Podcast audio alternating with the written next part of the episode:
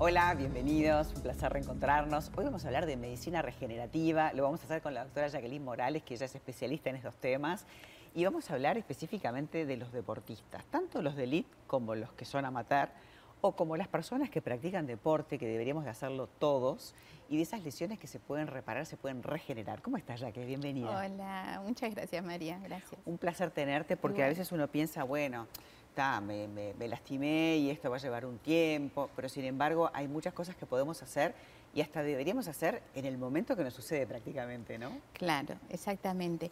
Bueno, eh, estamos eh, a la vanguardia eh, de la medicina regenerativa, que uno piensa que el plasma rico en plaquetas es algo todo del futuro. No, es el futuro hoy aquí que se puede utilizar a partir de nuestra propia sangre, ¿verdad? De esto que extraemos de nuestra punción venosa, como ya lo hemos explicado, y ese plasma rico en plaquetas ricos en factores de crecimiento lo podemos aplicar en varios situaciones, como ya lo hemos hablado, pero puntualmente en las lesiones deportivas, en los deportistas, en qué tipo de deportistas. Eh, nosotros tenemos los deportistas de elite o los que se entrenan, que son conscientes. Este, bueno, esos se lesionan, pero en, esos tenemos mejor respuesta porque tiene mejor masa muscular, eh, tiene otra preparación eh, el músculo, el metabolismo. Y eso responde mucho mejor. Y exacto, eso parece una tontería lo que yo digo, pero no es así. Uno piensa de repente en las cosas que le pasó, le pasó a, Messi, a, Neymar, a, Neymar, a, mm. Nadal, que es tan conocido. También están aquellos que se lesionan por, como decimos siempre, por el mal uso. Claro. O también aquellos, sí, el abuso. el abuso. El abuso. Entonces, ¿qué se fractura? Pueden producirse lesiones generalmente de partes blandas. El otro día llegó un paciente que se había comprado una tabla de surf este, y bueno, eh, se lesionó, se hizo un desgarro muy importante a nivel de los gemelos. A las 24, menos de las 24 horas le hicimos medicina regenerativa, una sola, un solo plasma reparó inmediatamente. Es decir, cuanto más preventivo hagamos eh, sobre la lesión. Cuanto más cerca del, del, evento, digamos, más, más rápido actúa. ¿no? Y hay mucho descreimiento sobre la parte muscular. Eh, sobre la parte articular, como que ya la gente y los deportistas ya están tomando otra conciencia por lo que oyen en, los deportistas de Claro, a nivel de ligamentos, de cartílagos, pero en la parte muscular también. En la parte muscular también, la parte de ligamentos, este, porque eh, sobre todo las, articulaciones de carga, que son las caderas, las rodillas, los tobillos, todo eso eh, tiene mucha eh, fricción y hace que el cartílago se vaya desgastando. Y quizás en los, muchas veces el paciente siente molestia, el deportista siente molestia, y va a la sociedad médica y le dice, hágame una resonancia, y no aparece en, las, en la imagenología la esas lesiones que pueden estar. Entonces, si hay dolor o hay molestia, hay que concurrir precozmente. Es un síntoma, ¿no? Exacto, la semiología es muy importante, María. Es decir, ir justamente en forma precoz a tratar eso que no se ve en la imagenología y podemos que se produzca la lesión más grande. esas lesiones, como me ha pasado con el tobillo, y que me la has tratado tú, eh, que te las mejoras, pero queda como algo latente. Hay que seguir trabajando y hacer como algo preventivo, ¿no? Como fortalecer, además de los movimientos proprioceptivos y pararte bien y todas esas cosas que también hay que hacer, ¿no? Mecánicas. Pero ¿cómo nos ayuda la medicina regenerativa? Claro, ahí hay un punto tú que tocaste que está muy interesante. Es decir, ¿solo basta un plasma? Depende. En el paciente que tuve yo el otro día, sí, porque era la primera lesión sobre... Perfecto. Pero en, eh, cada paciente es único. Eh, no hay un tratamiento que sea igual para todos. Cada paciente responde distinto, tiene umbrales distintos, tiene evolución distinta, tiene ansiedades distintas, porque quiere o volver más pronto, en el caso de deportista, o viene cargando a veces una lesión, pasa por varios médicos, ya está un poco descreído. Entonces, no todos responden iguales, pero todos responden.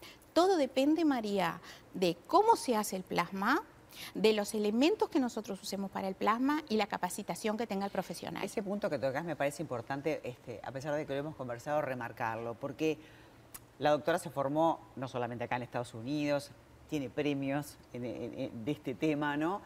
Y, me parece muy importante marcar y confirmar de que es importante que haya una inocuidad, que haya un sistema muy, este, muy seguro.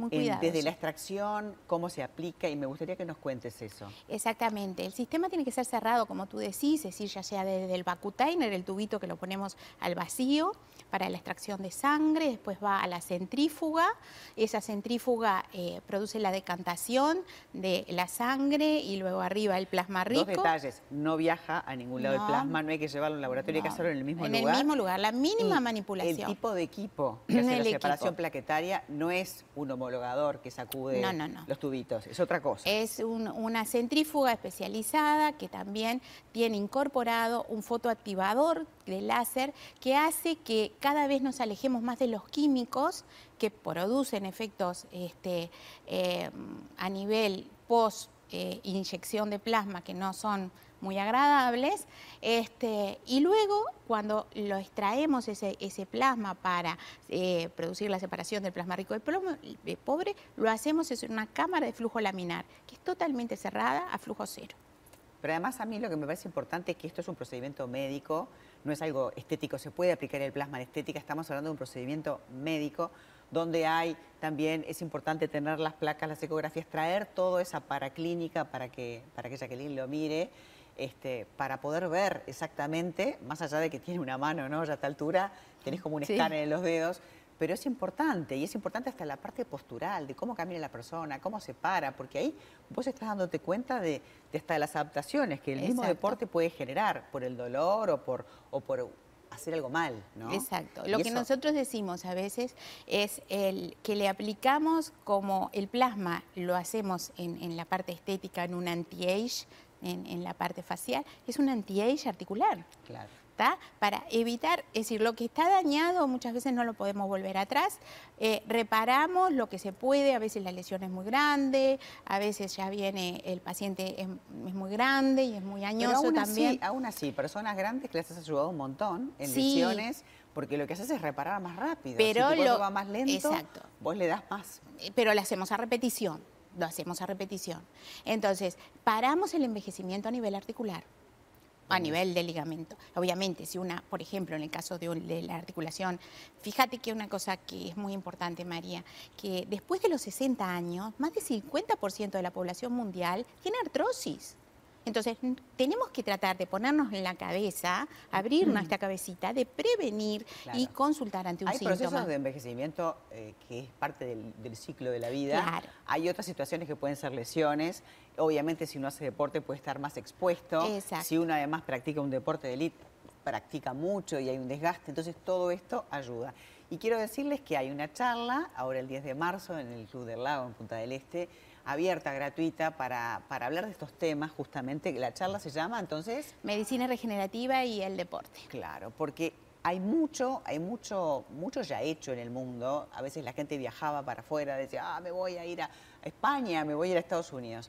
La doctora tiene la tecnología acá para poderte atender, tanto en Montevideo como en Punta del Este, donde están sus clínicas, así que te invito a que mires en CEMER, que ella es la directora de CEMER, así se llama la, sigla del centro. Mm para poderte informar y para poderte agendar y poder hacer una consulta y resolver esos problemas que de repente pueden ser crónicos, de dolor, de toda la vida y que en poco tiempo tu cuerpo este, va a reparar, pero a otra velocidad. Exactamente. Jacqueline, muchas gracias, mucho éxito en la charla y bueno, nos reencontramos en otra charla nosotros para seguir hablando de esto, de medicina regenerativa. Gracias, nos vemos.